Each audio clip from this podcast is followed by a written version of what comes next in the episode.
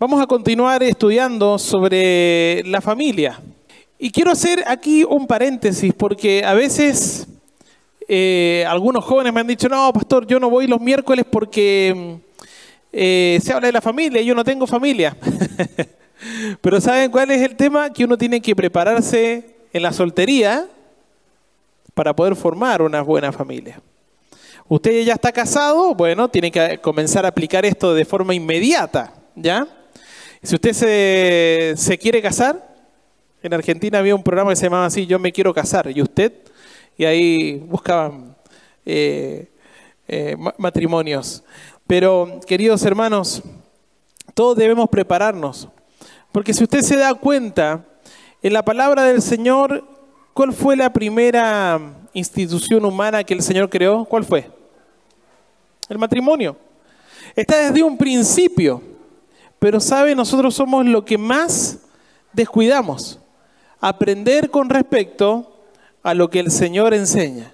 Nosotros no podemos ser selectivos con la palabra de Dios. ¿Sabe por qué?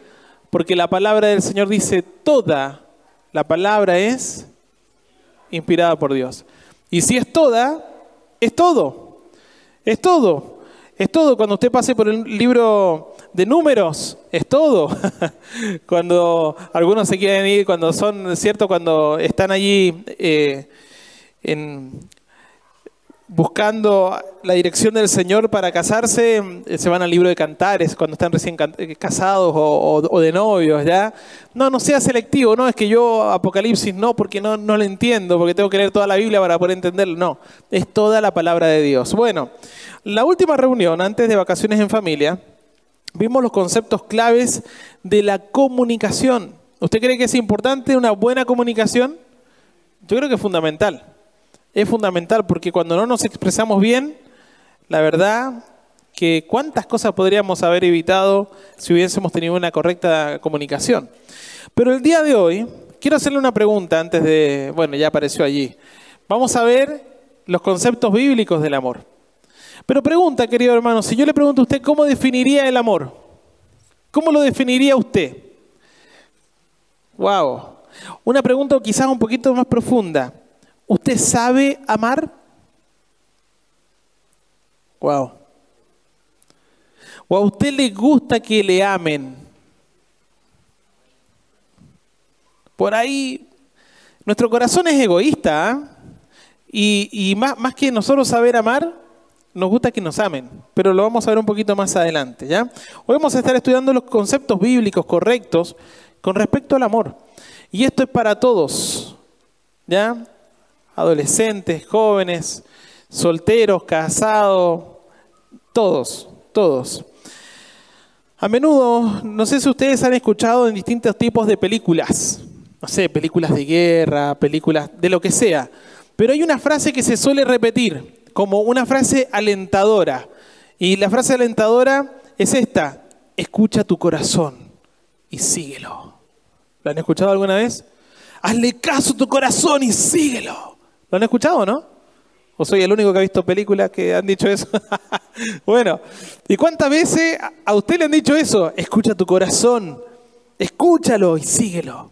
O usted mismo le ha dicho a otro, escucha tu corazón y síguelo. Bueno, vamos a ver, vaya por favor a Jeremías capítulo 17, que es un texto que nosotros lo conocemos mucho, ¿ya? Pero Jeremías, está después de Isaías, usted va a ver que Jeremías nos dice ahí en el capítulo 17, versículo 9, dice así, la palabra del Señor dice, engañoso. Eso dice su Biblia, no? Engañoso es el corazón más que todas las cosas y perverso. Engañoso, la palabra engañoso significa manchado, escucha bien esto, manchado, torcido. Ahora pregunta, ¿qué es el corazón? Cuando está hablando aquí la palabra de Dios, ¿es este músculo que bombea sangre? No, cuando está hablando la palabra hebrea que está aquí escrita con respecto a corazón, en el Antiguo Testamento, está haciendo referencia al razonamiento, a las emociones, pero principalmente se está refiriendo a las decisiones. ¿Escuchó bien eso?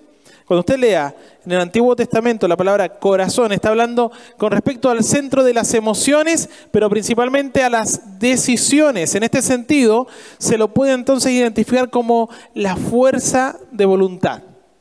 La fuerza de voluntad. Ahora, ¿qué es lo que se dice con respecto al corazón aquí? Que es engañoso.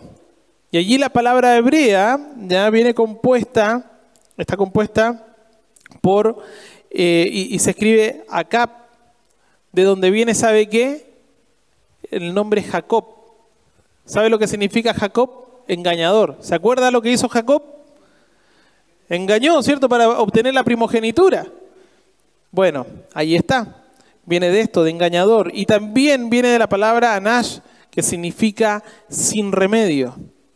Y querido hermano, quiero que usted entienda bien esto, que es muy importante para para el resto de la predicación. Desde la perspectiva humana, nosotros las personas hemos sido afectados por algo que se llama pecado.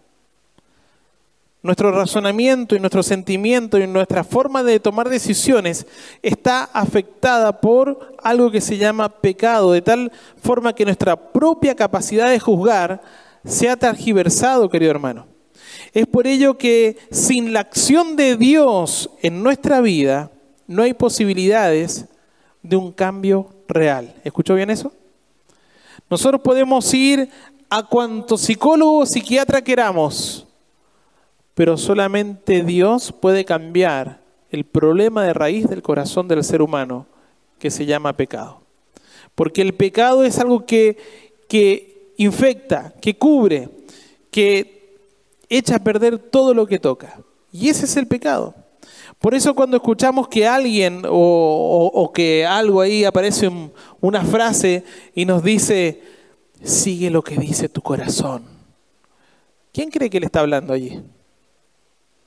Mi corazón engañoso. Pero ¿quién más puede estar susurrando eso? Sigue tu corazón, ¿ya? Querido hermano, lo que nosotros en realidad debemos hacer es, escuche bien esto, y si quiere puede escribirlo, aprender a guiar nuestro corazón a qué? A hacer la voluntad de Dios. Por eso hay un libro que les podría recomendar que se llama ¿Cómo hacer la voluntad de Dios? del pastor John MacArthur. Es un libro pequeño, pero muy bueno. Y finalmente ese libro, ¿le cuento el final o no? Es que la idea es que usted lo compre. no, la idea es que usted lo lea. Pero finalmente allí John MacArthur enseña, tú tienes que hacer la voluntad de Dios. ¿Y a dónde encuentra usted la voluntad de Dios? Acá. Si usted no es obediente a todo lo que dice la palabra del Señor, su forma de pensar, porque su palabra es la que nos limpia, ¿cierto? Es esa agua pura que ingresa a nuestra mente y nos renueva, todo va a ir mal. Y querido hermano, y finalmente termina el libro, ay, no sé si se lo digo. bueno, pero él dice, bueno, se lo digo mal, no, se lo digo ahora.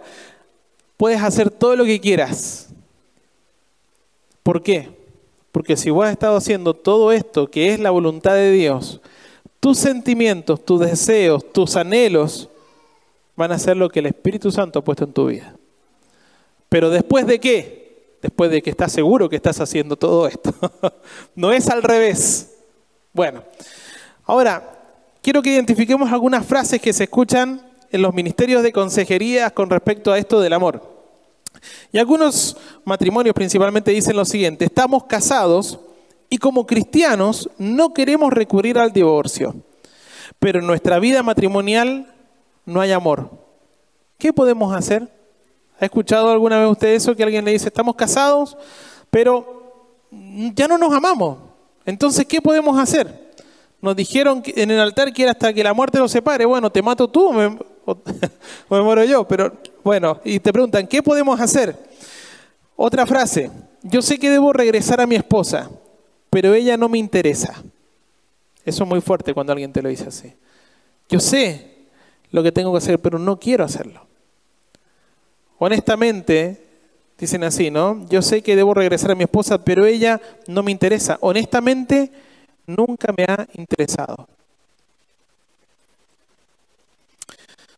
Un misionero dijo lo siguiente, internamente estoy desgarrado, completamente desilusionado de nuestro matrimonio. Qué difícil, qué difícil. Y ahí es cuando uno también habla y la pregunta es, ¿usted cree que puede haber yugo desigual? Porque se enseña mucho el yugo desigual en los, en los negocios, ¿cierto? Un cristiano con un incrédulo también principalmente se lo lleva hacia el ámbito de casarse.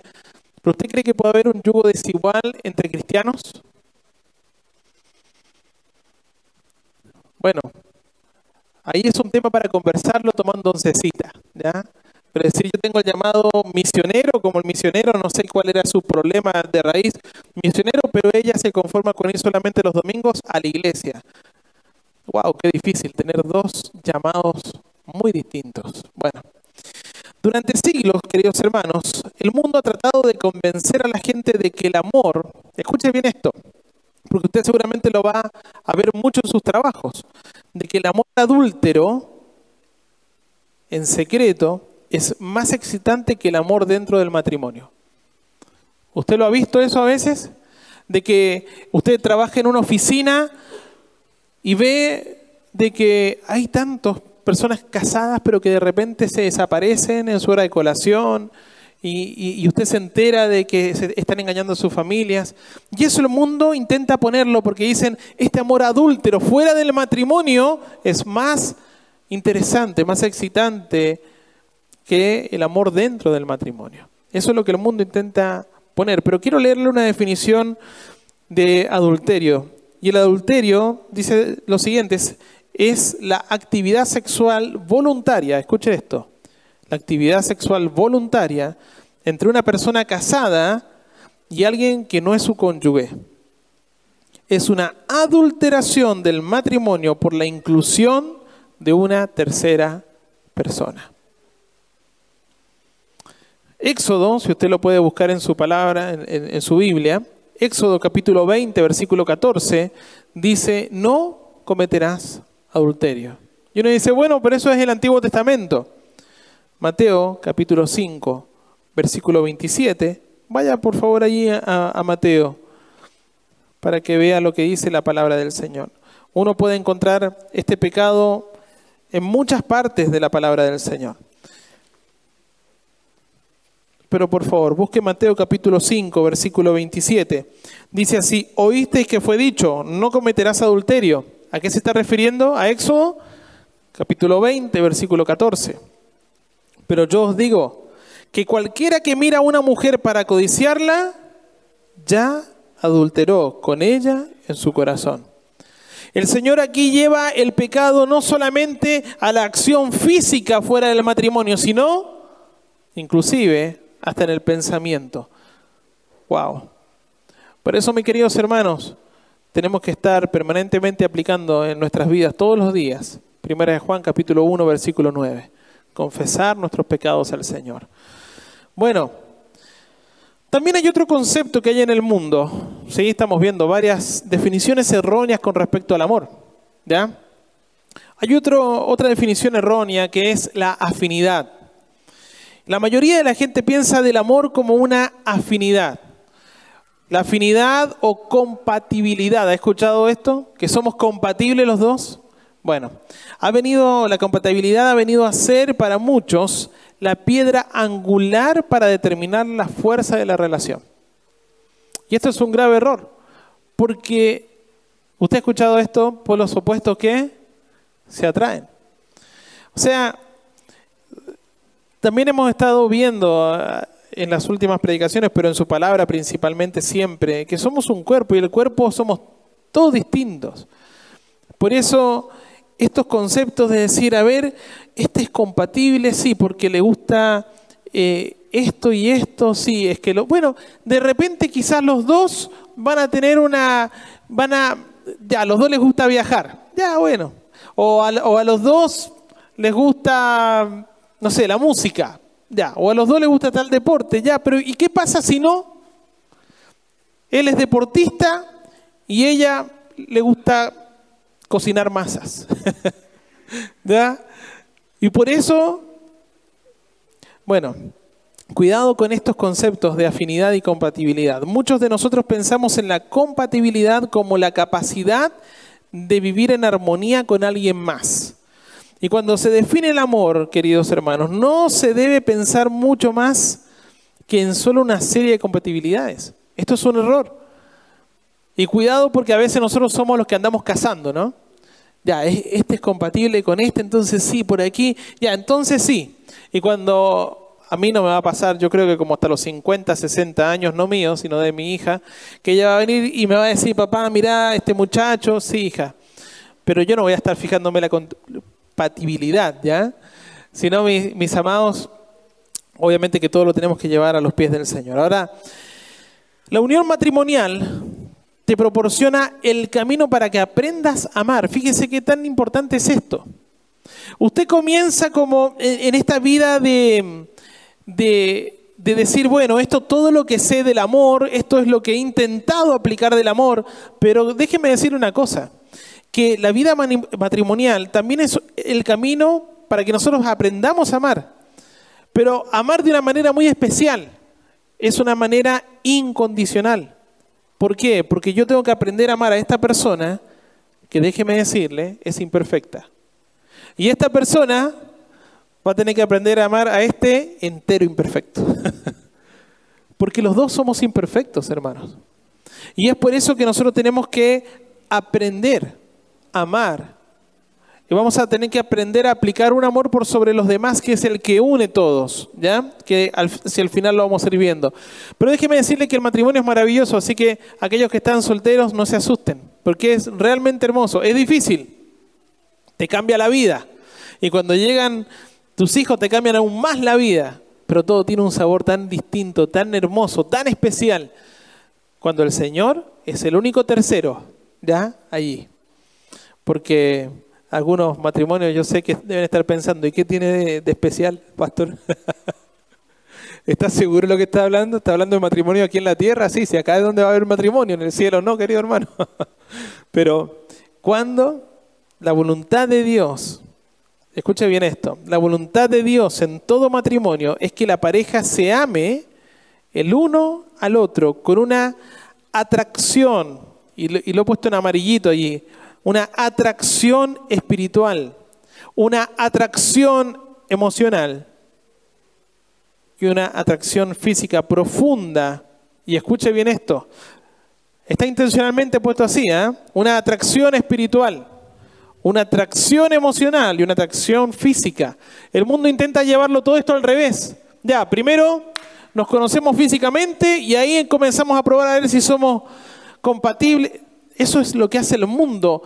Cambia, cambia, cambia el orden de las cosas establecidas por quién, por Dios. Por eso, hermano, una atracción espiritual, una emocional y una física. Y escuche bien esto, profunda, que continúa creciendo a través de una vida juntos. Si usted está casado, casada, usted tiene que preguntarse, bueno, a ver, evaluemos. Nos amamos, chanchito, chanchita, gordito, gordita, flaquita, flaquito, no sé cómo se dirán usted, ¿ya? Guatón, ah, no sé. ¿Ya? Usted tiene que evaluar. ¿Nos amamos más que al principio? ¿O nos odiamos más? Usted tiene que comenzar a evaluar eso. Porque la voluntad de Dios no es que vayamos en un, ya, este fue el pic cuando nos casamos y vamos hacia abajo, ¿no? La voluntad de Dios es que si nosotros estamos sometidos a Él, aplicando todo lo que Él nos ha enseñado, ¿sabe lo que va a hacer? Comienzan acá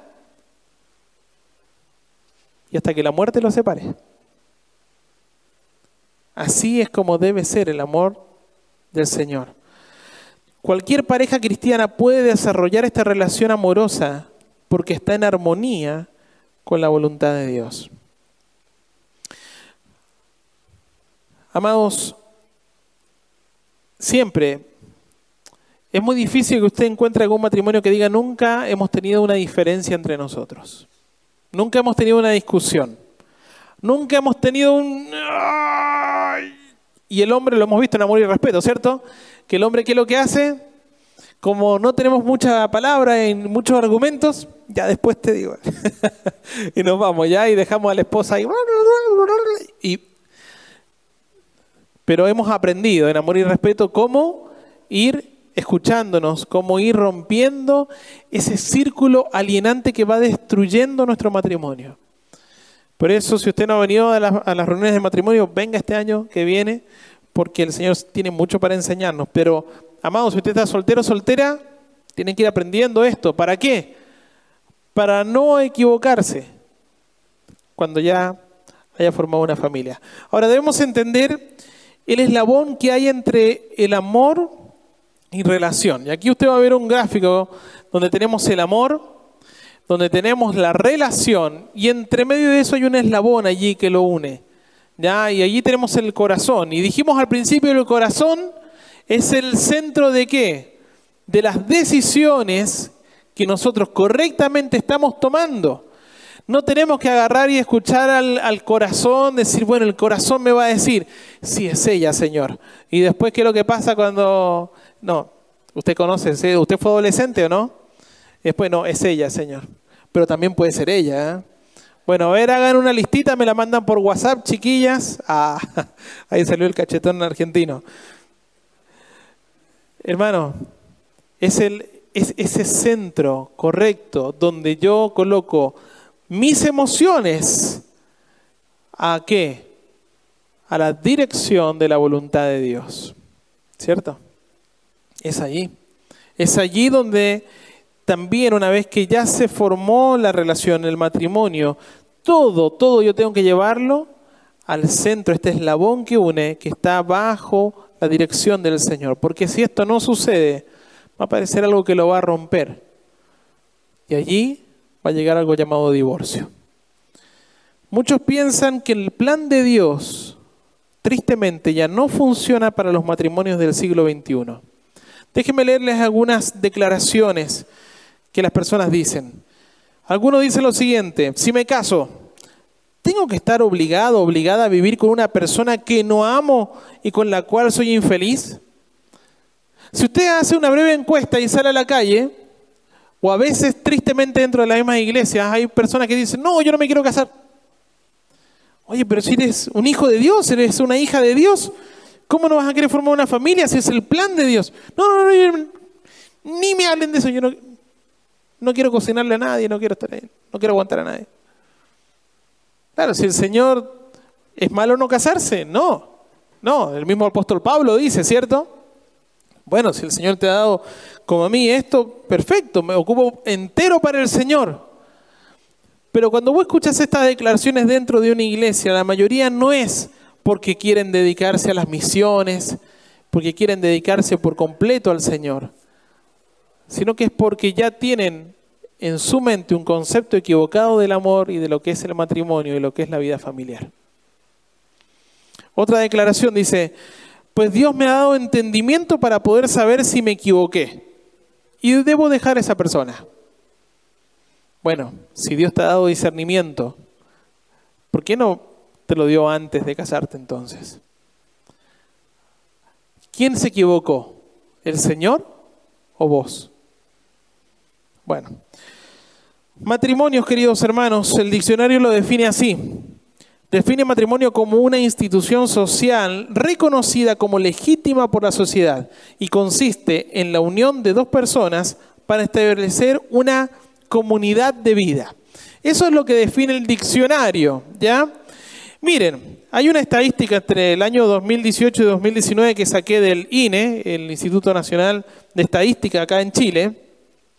Me llamó la atención algo. En el año 2018 hubieron 63.187 matrimonios y en el año 2019 no saqué las estadísticas de la pandemia porque allí cerraron los registros eh, civil y todo eso, pero en el año 2019 61.596 matrimonios, ¿ya?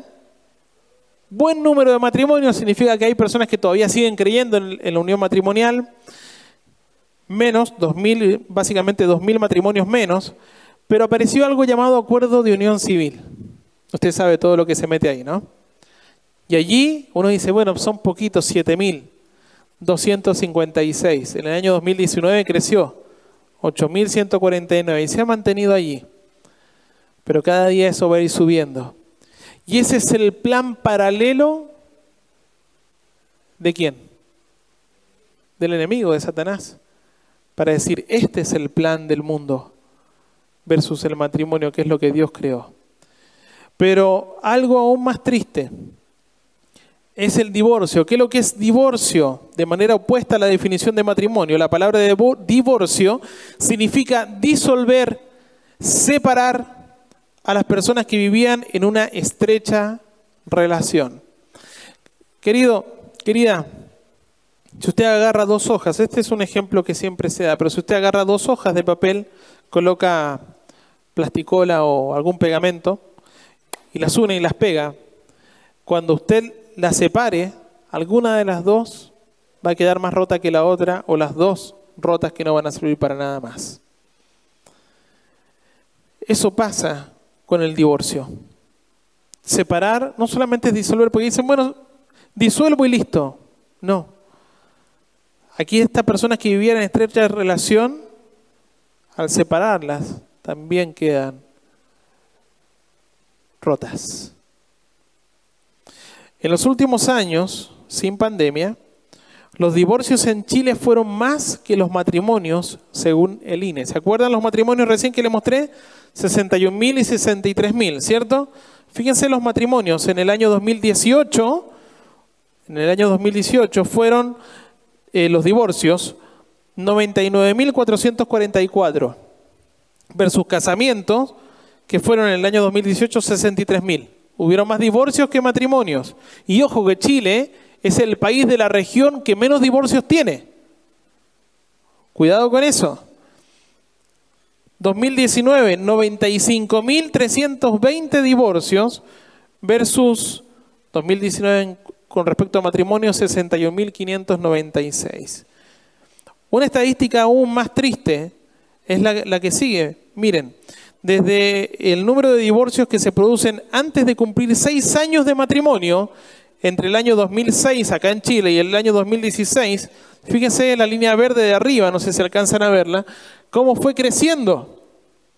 De 578 en el año 2006 a 3035 en el año 2016. Ahora, el número total de divorcios ocurridos subió de 10.000 a 48.000 hasta el año 2016 el año 2018 y 19 ya se los mostré. Quiero hacerles una pregunta, porque esto es algo que a nosotros nos debe preocupar. ¿Usted cree que será posible volver al estado que se estuvo en el Edén? ¿Usted cree que se podría llegar a volver a ese estado de matrimonio que hubo en el Edén? ¿Usted cree que Adán y Eva tuvieron alguna discusión?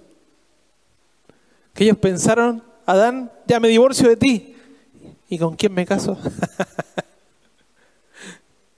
Quizá usted diga, bueno, nunca se divorciaron porque ellos no tenían nada más que hacer, pero no es así. Ellos, claro, claro, pecaron, pero estuvieron sometidos al Señor. Según lo que enseña la Biblia, sí se puede recuperar mucho del ideal para nuestra relación matrimonial. Esta es una gran respuesta. Porque si usted somete su vida a la palabra de Dios, sí se puede recuperar mucho de este ideal. Y nos toca hacerlo si queremos relaciones llenas de amor. Amados, escuche esta frase, los ideales son como las estrellas. No tendremos el éxito de tocarlos con nuestras manos, pero si los seguimos como el navegante en las aguas desiertas, llegaremos a nuestro destino. Uno de los problemas es el concepto de amor que se tiene. En la mayoría de los casos solamente llega el amor a un nivel emocional. Como que yo, yo solamente sé cuando amo, cuando yo siento algo, ¿ya? Pero la Biblia, vaya por favor a Mateo capítulo 22. Estábamos allí en Mateo recién. Vamos a Mateo 22, por favor. Versículos 36. Dice así la palabra del Señor. Maestro, ¿cuál es el gran mandamiento en la ley? Jesús les dijo, amarás al Señor tu Dios con todo tu corazón y con toda tu alma y con toda tu mente. Este es el primero y grande mandamiento. Y el segundo es semejante. ¿Cuál? Amarás a tu prójimo como a ti mismo. De estos dos mandamientos depende toda la ley y los profetas. Todo lo resumió allí si usted quiere ver el contexto. Pero el Señor nunca dice, ámate a ti mismo. El Señor dice, ama a tu prójimo. Y usted se puede dar cuenta, a ver, nuestra relación, ¿por qué no está funcionando? Porque estoy mirando todo lo que me pasa a mí. Porque mi corazón, que es engañoso, que es perverso, que está torcido por el pecado, me está llevando a qué? A que deje de estar pensando en el otro y comience a pensar en mí. La Biblia habla del amor de Dios y a la humanidad como una de nuestras metas más grandes, amados. Mucha gente piensa del amor más con la idea de ser amado en lugar de amar a otros. Cuando usted le lee esto a alguien, amar al otro, y ahí dice, bueno, ¿y, a dónde dice en la Biblia que me tengo que amar a mí? ¿Sabe qué? En la Biblia nunca lo va a encontrar. En la Biblia va a encontrar que yo debo poner mi vida por otro. Eso es lo que usted va a encontrar en la palabra del Señor. En las oficinas de muchos consejeros, hay una de las frases que más se escuchan son muy parecidas a estas. Ya no nos amamos. Cuando uno se junta allí y nos dicen, ya no nos amamos. También dicen así, mi esposo o mi esposa ya no me ama. O también otra, otra frase, nunca nos hemos amado. Por estas y muchas razones, cuando se habla de matrimonio, ¿sabe qué? Se debe hablar también de amor. Cuando uno ve a una pareja que está por casarse, uno debe tomarse un tiempo para enseñarles lo que es el amor, para enseñarles lo que es el matrimonio, la verdad del matrimonio, sacar la venda de esa también super ilusión que uno tiene y decir, esto es el matrimonio, es maravilloso, pero tienes que llevarlo de esta forma, porque si no lo haces de esta forma, comienzas a hacerlo de la forma de los conceptos, de las ideas, de las cosas que tuviste, que aprendiste y de dónde las aprendiste. Si no vienen de acá, vienen todas transgiversadas. Al hablar de amor debemos clasificarlo en el matrimonio. Se debe reconocer la importancia del amor. Se deben descartar los sueños y los mitos. Debemos hacernos la pregunta si estamos desarrollándonos en la esfera de la verdad o de la falacia. Muchos consideran el amor, ¿sabe qué? El amor romántico como la base para un buen matrimonio. Sin embargo, vemos muchos divorcios a pesar de que el romance sigue existiendo entre medio de ellos. El romance a veces es lo que más se pierde, pero también es algo engañoso. Es algo engañoso. Debe estar en el matrimonio, por supuesto, pero muchos lo han hecho también como esa piedra angular en la cual se basa el matrimonio. Ahora, ¿por qué fracasa el amor tan frecuentemente? Tres puntos, ¿por qué fracasan? Primero, por la falta de una comprensión clara del amor. ¿Qué es lo que es el amor? Al principio se lo pregunté. Y a veces también correctamente se nos ha enseñado que el amor no es un sentimiento, sino que es una decisión que produce un sentimiento. Ahí está correcto. Pero ¿qué pasa cuando esa decisión está mal entendida y mal aplicada, tampoco está produciendo el amor correcto. Y ojo, que todo en esta vida lleva a qué? A que te autoames. Usted, fíjese los libros de oferta, lo que más se venden es autoayuda, autoamor. ¿Ya? Es hacia nosotros. La falta de una comprensión clara de amor, no se sabe amar y no hay el compromiso o promesa de amar. ¿Sí? Fíjense, amados, aquí en el siguiente gráfico, usted va a ver al, a la esposa y al esposo. Y entre medios de ellos, ¿sí? vamos a tener algo llamado conducta. Es aquello yo, cómo me comporto hacia ella y ella hacia mí. En amor y respeto hemos entendido esto, ¿no? De cómo yo, como esposo, la ame, voy a generar en ella una respuesta que ella correctamente debería llevar hacia mí una respuesta en respeto. Pero cuando eso no está bien, esa respuesta está mal dirigida, ahí vamos a seguir, ¿ya? ¿Qué es lo que hay? Hay problemas. Porque todos nosotros tenemos una propia provisión de conceptos. Quizás tú vienes de una familia donde viste a tus papás que se amaban mucho. Entonces tenías un concepto de amarse mucho. Quizás venís de una familia donde no tuviste papás, o tuviste papás que se peleaban, o tuviste papás donde viste que tu papá siempre engañó a tu mamá, pero tu mamá fielmente estuvo siempre ahí al lado de él porque le dijeron hasta que la muerte lo separe. Pero ¿cómo entendemos todas estas cosas a la luz de la palabra del Señor? Hoy no vamos a alcanzar a verlo todo, pero amados, Dios es amor y ese es un concepto correcto, es el único concepto correcto. Pero déjeme decirle algo más, Dios, ¿usted cree que es amor porque Él tiene amor? ¿Porque Él da amor? Dios es amor. Él no contiene amor, Él es amor. Él no es amor porque Él da amor, Él es amor. Y cuando nosotros entendemos el amor correcto de Dios, vamos a ir en contra de lo que siembra Satanás, ya que es el odio. Entonces usted se va a dar cuenta quién es el que está actuando en su matrimonio o en su relación. Bueno, ¿de dónde viene la información equivocada entonces? De impresiones equivocadas, de conclusiones defectuosas basadas en experiencias personales, porque eso también va influyendo. Cada uno de nosotros tenemos algo llamado cosmovisión.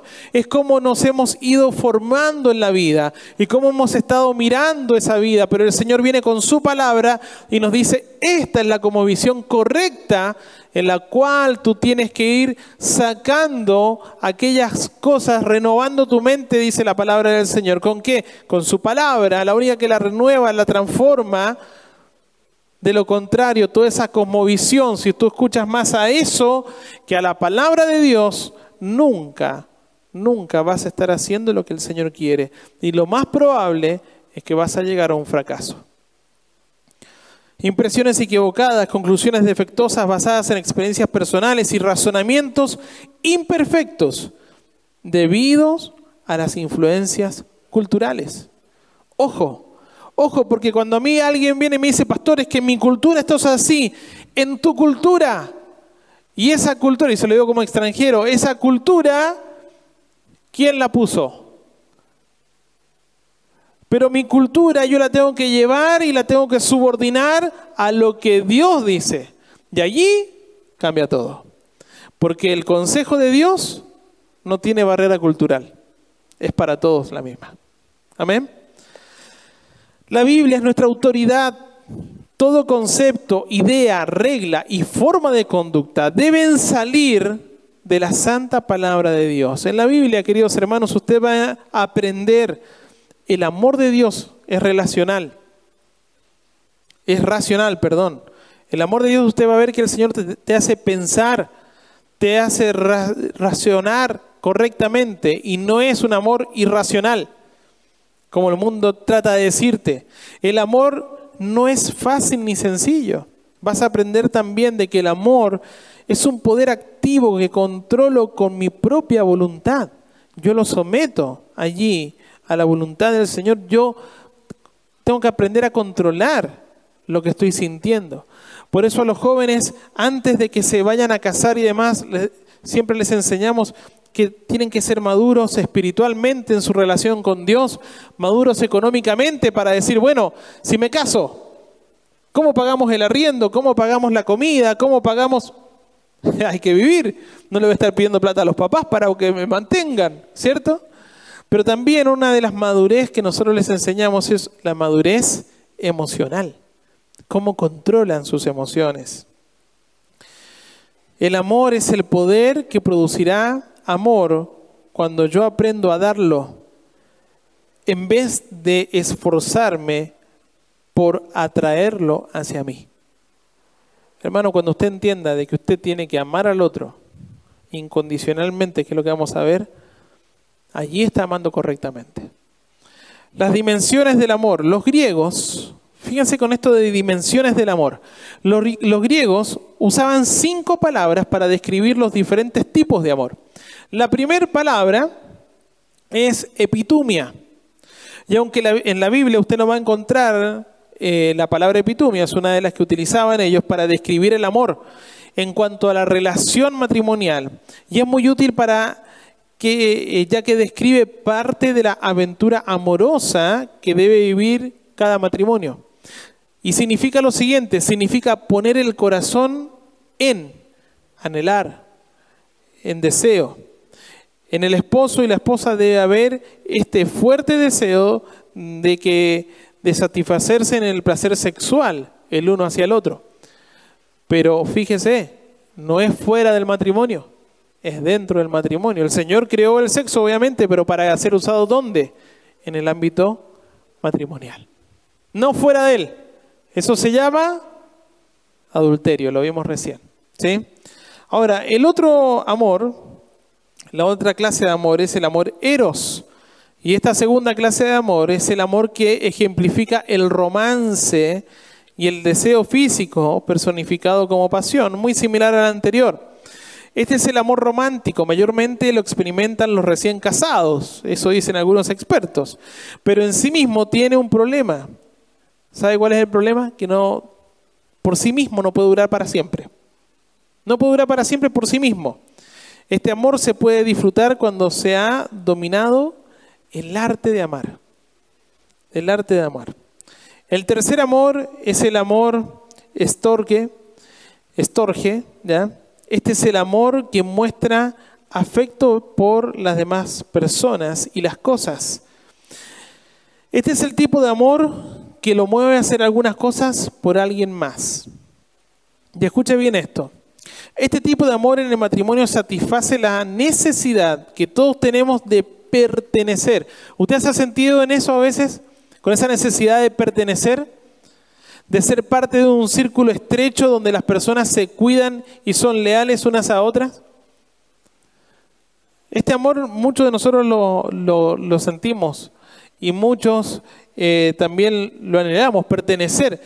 Usted se ha dado cuenta que a veces muchos de los pecados entran en la edad de la adolescencia porque uno quiere, de los vicios y demás, uno quiere pertenecer a un grupo y no sentirse aislado. ¿Le ha pasado? ¿No?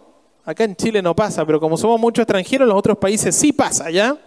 De decir, bueno, es que yo no quiero que me excluyan, entonces, bueno, voy a hacer eso, porque quiero pertenecer a un grupo. Bueno, cuando hablamos del matrimonio, este amor está allí, esta clase de amor, ¿ya? De pertenecer al otro.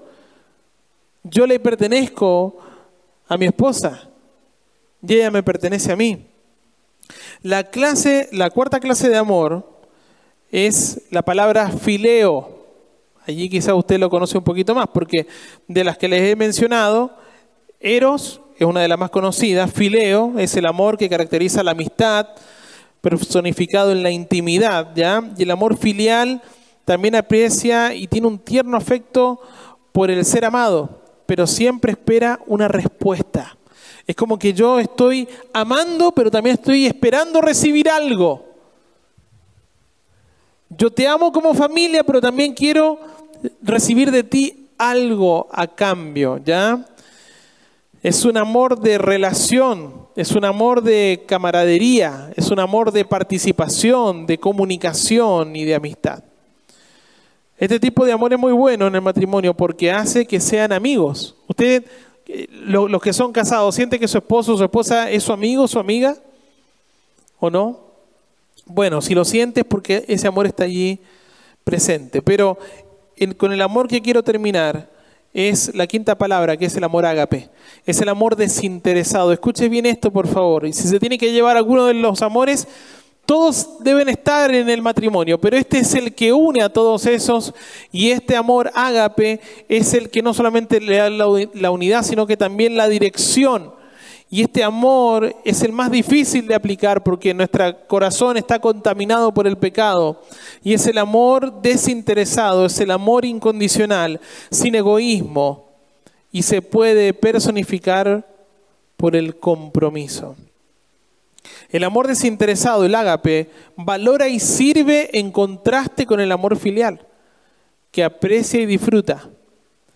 Este es el tipo de amor que deben abrazar aquellos que están en problemas, que sienten que se extinguió la llama del amor.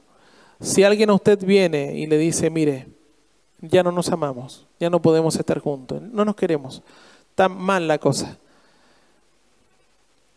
Esas personas tienen que ir y decir, a ver, de todos estos amores, bueno, a veces no hemos pedido perdón, entonces allí estuvo el amor tantito, el amor tantito, después nos enojamos y chao esos amores, porque esos no subsisten por sí solos. Pero el amor ágape es el que tiene que estar allí predominando por sobre todas las cosas. Es ese amor desinteresado, donde yo los cambios que voy a hacer no los voy a hacer por mí, porque voy a querer que el otro me dé algo a cambio, sino que esos cambios los voy a hacer porque son necesarios para que ella esté bien. Y después ella sabe lo que va a hacer, va a aplicar el mismo amor agape. Es decir, yo los cambios los voy a hacer por amor a mi amado. Yo voy a arreglar esto por amor a mi amado. Bueno, el amor ágape es como las herramientas que quitan la maleza del jardín. ¿Sí? Quitan todo lo malo. De mí y de mi cónyuge. Pregunta para cerrar, ¿qué tipo de amor tienes de estos que he mencionado? ¿Qué tipo de amor tienes? Cada uno en su condición debe hacer una seria reflexión, mi querido hermano, del tipo de amor que gobierna tu vida. ¿Cuál es el amor que está gobernando tu vida el día de hoy? No pienses en el que tienes al lado el día de hoy. Mucho tiene que ver con lo que aprendimos de nuestros padres, sin lugar a dudas, o de nuestro entorno donde crecimos. Pudiera ser el caso de que fuimos contaminados, obviamente, por las fuentes equivocadas, enseñándonos conceptos equivocados de qué es lo que es el amor y cómo llevarlo a cabo. Pero aquí tú tienes que pensar y decir, ok, tuve muchas fuentes. Esas fuentes contaminaron el verdadero amor que debo tener y que debo aplicar y que debo dar. Porque el Señor me dice, que yo tengo que amar desinteresadamente. Tengo que amar a mi prójimo. Ahora, ¿cuál es el amor que tienes el día de hoy? Y la segunda pregunta que quiero hacerte es, ¿cuál es tu compromiso con Dios? ¿Cuál es tu compromiso con Dios, querido hermano? Si estás dispuesto a desarrollar el nivel de amor ágape, muchas de las circunstancias que atraviese tu matrimonio presente o tu futuro matrimonio podrán ser superadas con la ayuda de Dios fácilmente y podrás disfrutar de un gran nivel lo que se tuvo al principio allí en el Edén. ¿Estás aplicando el amor agape? Comienza el día de hoy. Vas a ver cómo gran parte se va a recuperar al principio. Ama desinteresadamente no equivocadamente con los conceptos que recibiste. Oremos, Señor, gracias por tu palabra. Realmente, ¿cuánto nos cuesta amar? Amar correctamente.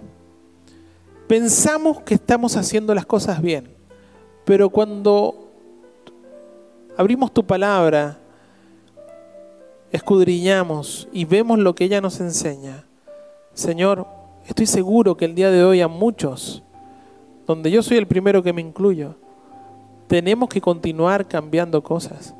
Algunos tienen que comenzar el día de hoy a cambiar. Señor, porque ¿cuál es la clase de amor que debe predominar por sobre todas? Es este amor agape. Pero no es algo que tú nos digas en teoría, esto es lo que tienen que hacer y nada más. Es algo que tú no solamente lo dijiste, sino que lo demostraste en la cruz por nosotros. Señor, allí desde un principio, cuando tú hiciste allí los pactos, Señor, cuando se mataban los animales y se colocaban y allí pasaban por el medio, tú fuiste el único que pasó. Señor, cuánto compromiso nos falta para contigo. Pero estos conceptos equivocados que tenemos de qué lo que es amar, necesitamos urgentemente, Señor, llevarlos a la correcta aplicación de decir aquí, Señor, me comprometo contigo a amar en forma agape. Amar desinteresadamente a mi hermano, a mi hermana. En la relación de matrimonio, a mi esposa. Y la esposa al esposo Señor, si amáramos así, cuántas cosas se evitarían, cuántas rupturas se evitarían, cuántas rupturas tú las harías nuevas y restablecerías matrimonio, Señor. Pero Señor, aún hay oportunidad si nos sometemos a ti. Muchos quizás conocían tu palabra el día de hoy, pero tú no nos llamas solamente a conocerla, sino a aplicarla.